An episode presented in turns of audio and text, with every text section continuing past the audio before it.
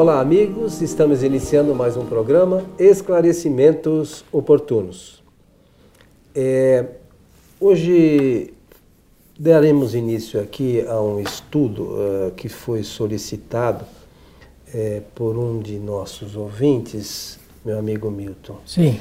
É, sobre um tema é, de muita importância para quem quer conhecer e estudar a doutrina espírita. E esse tema é fluidos. Tudo bem, Milton? Tudo bem, é realmente um, um tema importante para o conhecimento espírita e faz parte de toda a literatura espírita, dos cinco obras básicas, e também lembrar que no nosso curso Fundamentos do Espiritismo, com o nome Espiritismo agora, né? É, nós é, fizemos duas reuniões, duas aulas para tratar dessa matéria. É, é, longa, você selecionou, preparou duas reuniões para isso. É, né? vamos fazer, acho que nós temos que separar pelo menos em dois programas, né, para que a gente possa. Então é realmente um assunto de fôlego, todos aprendem, todos, absolutamente todos, a criança, o jovem, o adulto, todas as pessoas interessadas aprendem muito com, com esse assunto do ponto de vista da doutrina espírita. E você não vai deixar aquela saudação? Quero sim, aproveitar a oportunidade, agradeço a lembrança e desejar a todos que os bons espíritos nos ajudem sempre. Muito bem, o, o meu amigo Milton, esse, esse capítulo de fluidos, ele está aqui inserido, é o capítulo 14 aqui do livro A Gênese de Allan Kardec, e é um capítulo bastante interessante, como todo livro, evidentemente, né? É, para quem quer entender as coisas relacionadas a, a essa questão. Então, o que, que a gente, o que, que você acha para começarmos, meu amigo? Que poderíamos trazer é, para os nossos amigos com relação Olha, aos fluidos? Se você me permite, Por favor. eu gostaria de começar dizendo o seguinte: Deus, Deus é o Criador. Quando nós afirmamos isto, em seguida, é, do ponto de vista filosófico, deve-se levantar a seguinte questão: em sendo Criador, o que é que Deus criou? Em primeira mão, dizer Deus criou, Deus como Criador criou o Espírito e a matéria. O Espírito, para o Espiritismo, é, é uma indicação do ser inteligente. Os espíritos, agora no plural, são os seres, segundo o Espiritismo, que povoam o universo inteirinho, inteirinho. Todo o universo ele é habitado por espíritos ou pelos espíritos que são criação de Deus. Agora, a matéria, falei o espírito e a matéria. Deus criou o espírito e a matéria, e criou o espírito em especial, para agir sobre a matéria fazer experiências cada vez mais renovadas e extrair dessas experiências cada vez mais e maior de volume de conhecimento. Isso na primeira instância. Agora, uh, o, o, que acontece com o espírito nós já sabemos, né? É, do ponto de vista das leis naturais. É imortal, é, participa de um processo de evolução através de um processo de reencarnações, usando do livre arbítrio, que é a liberdade de escolha, e da lei de causalidade, causa e efeito. Assim como o espírito aprende, agindo sobre a matéria. Agora, do outro lado, a matéria está aí nesse capítulo que o nosso querido Coelho eh, lembrou a matéria ela tem um ponto de saída, um ponto de início. Esse ponto de início de transformação, porque a matéria não é que nem o espírito, ela não evolui, ela é modificada pela ação dos espíritos. Então, a matéria, esse ponto, pontinho aqui na de saída, Kardec chamou de grau de pureza absoluta. Está nesse capítulo que você leu aí. E esse grau de pureza absoluta vai sendo transformada, vai sendo transformado pela ação dos espíritos. É um número muito grande de transformações, até chegar no estado, nos quatro estados que nós aqui conhecemos: o sólido, o líquido, o gasoso e o radiante ou plasma, como quiserem. A partir daí, a ciência comum não tem, não apresenta eh, dados, mas sabemos que estão pesquisando. Mas o Espiritismo já faz uma explicação de como são esses processos de transformação. Então, para facilitar, a doutrina espírita pediu emprestado da ciência um termo para designar a matéria toda. São, a designação é de fluidos. Fluidos nos mais variados estados, desde sólido, líquido, porque a, a ciência faz é, experiências, experimentações e mo mostra essas mudanças todas. Então, até chegar é, no grau de pureza absoluta. Então, quando nós usamos a palavra fluidos aqui e na doutrina, nos livros de Kardec, nós estamos eh, querendo dizer, chamar, uh, todo, todo o processo de modificação da matéria. Fluidos, no sentido geral. E como você mencionou, é, essa é uma das partes da criação de Deus. É o espírito e a matéria. E a matéria. É, né? é, aí, é, a origem do fluido é o fluido cósmico universal. É, é o Espiritismo chama assim, fluido cósmico universal, é, para dar pelo menos um, uma ideia. Um ponto de partida. Um ponto de partida, né? Mas no fundo é a matéria, no, que nem diz Kardec, no seu grau de pureza absoluta. Ele chama pureza absoluta porque ainda não, não tinha começado aí esse, momento de modificação. Então agora eu vou dizer o seguinte: eu não sou físico, não tenho autoridade científica nenhuma. Eu só estudo a doutrina espírita. Mas eu posso observar que a ciência está mostrando aí, tem várias teorias sobre o, o, a criação do universo, não é verdade? Claro. É, vamos imaginar que uma dessas teorias seja a verdadeira. Então, vou falar da grande explosão, que é o Big Bang, né? Uhum. Tá bom. É, é só para fazer uma comparação. O que Allan Kardec coloca ali como início, como grau de pureza absoluta, seria esse eh, que eu, esse momento, esse momento de início dessa modificação toda, sabe? E espiritismo não tinha eh, os espíritos, é melhor dizer assim, não tinham na época, quem sabe, uma terminologia apropriada para explicar isso nos detalhes que só agora dois mil e pouco, aí nós temos essa condição científica de entender.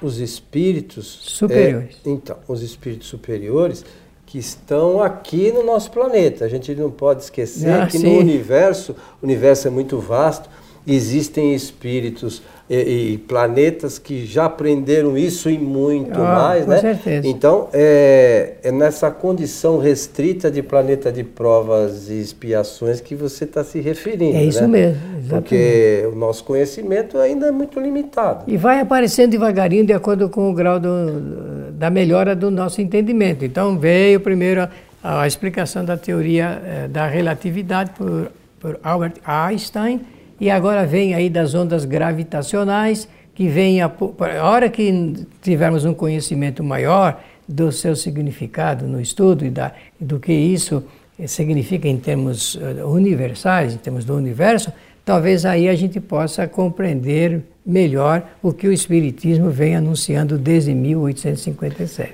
Tem um, nesse capítulo aqui no início, tem um, um parágrafo que diz o seguinte, mas lá, né, no, no estado de erraticidade, como neste mundo, não é dado senão aos espíritos mais esclarecidos compreenderem o papel dos elementos constitutivos do ser, é, de seu mundo.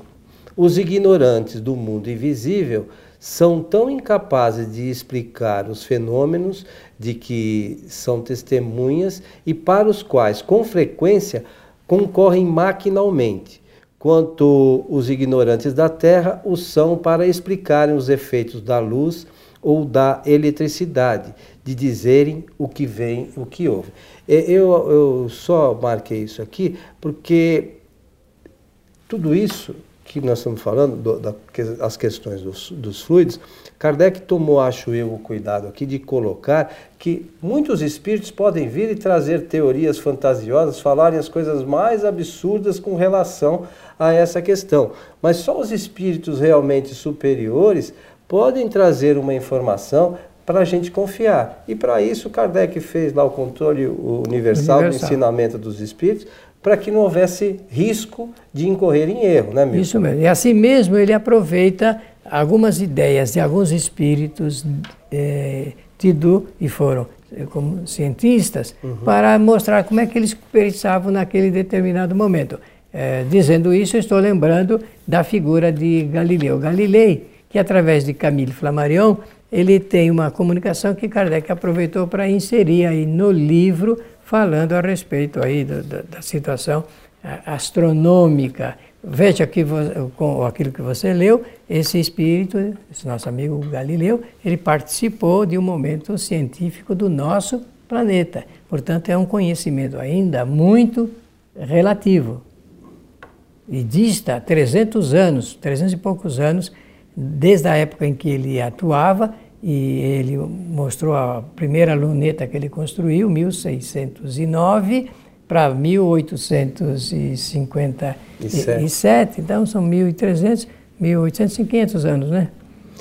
É, mais ou menos isso. E aí, aí é, ele mostra uma relativa compreensão de muitas coisas que aconteciam e é passível até de alguma crítica científica por parte daqueles que conhecem mais. Ah, claro. Mas é, a gente vê que ultimamente, é, isso que você está falando tem muita relação talvez com o que aconteceu depois de Kardec para os dias atuais, que a evolução muito, científica muito. foi significativa. Muito então grande. hoje os recursos é, para se apurar algumas questões são muito melhores do que naquela é, época. Porém, sobre as questões relacionadas aos fluidos, ainda não há nada. A ciência, do ponto de vista da Terra, não tem ainda um avanço maior. E o Espiritismo está apontando aí para essa é, transformação da matéria. Isso os cientistas já sabem. Tanto que ele, a ciência faz modificação da, das, da matéria que nós conhecemos, né, um estado e outro estado e tal, e, e está pesquisando e apresentando algumas teorias a respeito desses estados diferentes, é que seria o quinto, sexto, sétimo estado. Mas não há hoje, cientificamente falando, nada relacionado, nenhuma pesquisa específica, muito embora saiba-se da transformação da matéria, nenhuma pesquisa específica relacionada aos fluidos. Não, ainda não. Objetiva, né? Não, ainda não. Objetiva não tem nada. Não tem nada. O que tem é esse conhecimento que está no livro dos Espíritos, no livro dos Médios, no Evangelho, que trata de parte disso, e também é, nessa obra de grande, de grande importância para a doutrina. Bom, e os fluidos, para que, que serve? Muito bem. Conforme nós estamos vendo, então existe essa modificação da matéria. Nós, uh, Kardec vai assinalar de que o conhecimento sobre os fluidos é de capital importância para nós entendermos um sem número de fenômenos que acontecem na nossa vida. Até a vida mais ordinária nossa, não é? Por exemplo, conforme nós sabemos, a finalidade dos fluidos para o Espiritismo é servir de canal condutor do pensamento. Por quê? Porque nós pensamos, porque o pensamento é um atributo essencial do espírito, e ele, com o pensamento, ele age sobre os fluidos. Se eu quiser mandar uma, uma, uma, uma mensagem telegráfica através do pensamento para você, aonde você estiver, eu vou usar, fazendo isso, eu vou usar do, da incidência do pensamento sobre os fluidos, e são os fluidos que são direcionados e fazem o um encaminhamento daquilo, da, dessa mensagem que eu quero passar para você. Então, o, o fluido é o meio condutor, condutor, das informações. Das informações. Então, fique imaginando, imagine uh, você, você uma vez, em uma de, das palestras que você fez aqui na nossa casa, você falou que, em média, cada ser humano produz 60 e poucos mil de pensamentos. 60, mais de 60 mil pensamentos. Diários. Diários. Então imagine é, como é que é, como é que as coisas ocorrem é, à nossa volta, é, cada um de nós pensando 60 mil coisas por dia, encaminhando os fluidos para lá e para cá, cada habitante do planeta, isso é, é, é difícil para a gente compreender como é que é essa mecânica, é né? É verdade, é, realmente não é, é meio complexo para o entendimento. Agora, vejam que coisa interessante. Se não é fácil entender, por outro lado, nós usamos isso na prática com uma facilidade muito grande. Sem nem saber direito Sem como saber. é que funciona. Assim como eu tenho certeza, à noite as pessoas chegam em casa, ficaram o dia todo fora de casa, chegaram e a primeira coisa que fazem em casa é tocar um botão com o dedo e desse toque do botão com o dedo a gente acende a luz. Tenho certeza, ninguém que faz isso entende, a não ser os cientistas, ninguém entende da, da produção da energia para o campo da eletricidade lá da usina. Ninguém entende. Come, não, começa da falta d'água, né? É, né? Faltou é. água, não vai produzir. Então, né? então, a gente não entende dessa engenharia toda, mas sabe usar. É a mesma coisa o espírito em relação aos fluidos. Não entende, porque isso aqui é uma engenharia do Criador, né? tudo é benéfico para o espírito, não, não entende nada dessa engenharia so, soberana, superior, mas sabe usar, porque isso já faz parte da prática do espírito em relação à sua ida e vinda nas encarnações. E esse o uso disso, Milton, ele pode ser bom, mas pode não ser muito bom, né, por parte dos encarnados e também dos desencarnados, não é isso? Eu vou usar uma linguagem, ela não é muito adequada, mas eu não tenho uma palavra para, neste momento, substituí-la. É, a manipulação de fluidos, não existe isso aí, porque não tem mão, o espírito né? não tem. Mas é só para entender. O controle disso está na razão direta da superioridade ou inferioridade do espírito aqueles que são uh, mais superiores ou dizer assim bons espíritos usam eh, dessa eh, qualidade para o bem, para a cura, porque existem nós vamos tocar nisso no próximo programa. Usam eh, existem fluidos curadores, reparadores, sustentadores, apoiadores. Olha que estou dando uma série de adjetivos para indicar o campo de ação que nós podemos. Quando os médicos estão cirurgiando alguém no hospital, estou falando aqui hospital físico, obviamente espíritos ligados com esse processo de apoio de fluidos tratadores, eh, curadores, estão ali envolvendo toda aquela situação com uma camada de fluidos e benéficos. Mesmo, e mesmo os familiares com os pensamentos Pensamento, também isso, auxiliam nesse processo, é isso mesmo, não é isso? Isso mesmo. Então, é, vejam que os fluidos fazem parte da nossa vida. A senhora, na, dona de casa, fazendo lá, uh, colocando o arroz já com tempero para jogar a água, ela está envolvendo tudo aquilo com fluidos. Se ela estiver bem, ela está criando uma boa qualidade fluídica para isso. Quem faz um desenho, quem faz um, um trabalho de arte, os nossos técnicos aqui no estúdio estão envolvidos com essa onda fluídica, com, com, suas câmeras, seus computadores e tudo mais. Então, aonde nós estivermos, existe ação dos espíritos de acordo, ação dos fluidos de acordo com o nível de pensamentos das pessoas. É, esse é como falamos no início, é um assunto extremamente. É, e ele é importante. É, o, o espírita tem que entender esse processo, e está muito claro aqui no livro A Gênese, para que possa até dar passe, por exemplo, né? Claro.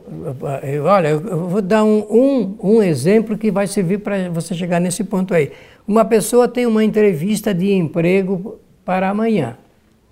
Ela pode hoje preparar essa entrevista de emprego que ela vai fazer em determinado lugar usando os recursos fluídicos? Qual é a resposta? Sim. Perfeitamente. Perfeitamente. É, mas o, como você disse no programa anterior, o tempo voa e chegamos ao final. Eu não sei se vai dar dois programas para a gente fazer, mas. Que se precisar de mais, vamos faz, em frente, né? Usemos. Estamos chegando ao final de mais um programa Esclarecimentos Oportunos, meu amigo Milton. Agradecer todo o empenho de, de todos os nossos amigos que aqui trabalham e desejar aos nossos ouvintes e espectadores que os bons espíritos nos ajudem sempre. Lembrando que a leitura deste capítulo é o capítulo 14 do livro A Gênese de Allan Kardec. É, você pode ler na íntegra, né? E no nosso próximo programa acompanhar e tal. E se tiver algum questionamento relacionado com o programa, mandar por e-mail para nós através do site kardec.tv. E nós aqui, dentro do nosso conhecimento, nós vamos procurar esclarecer. É isso mesmo, isso meu mesmo. amigo? Muito obrigado. A você que esteve conosco, o nosso abraço e até o nosso próximo programa.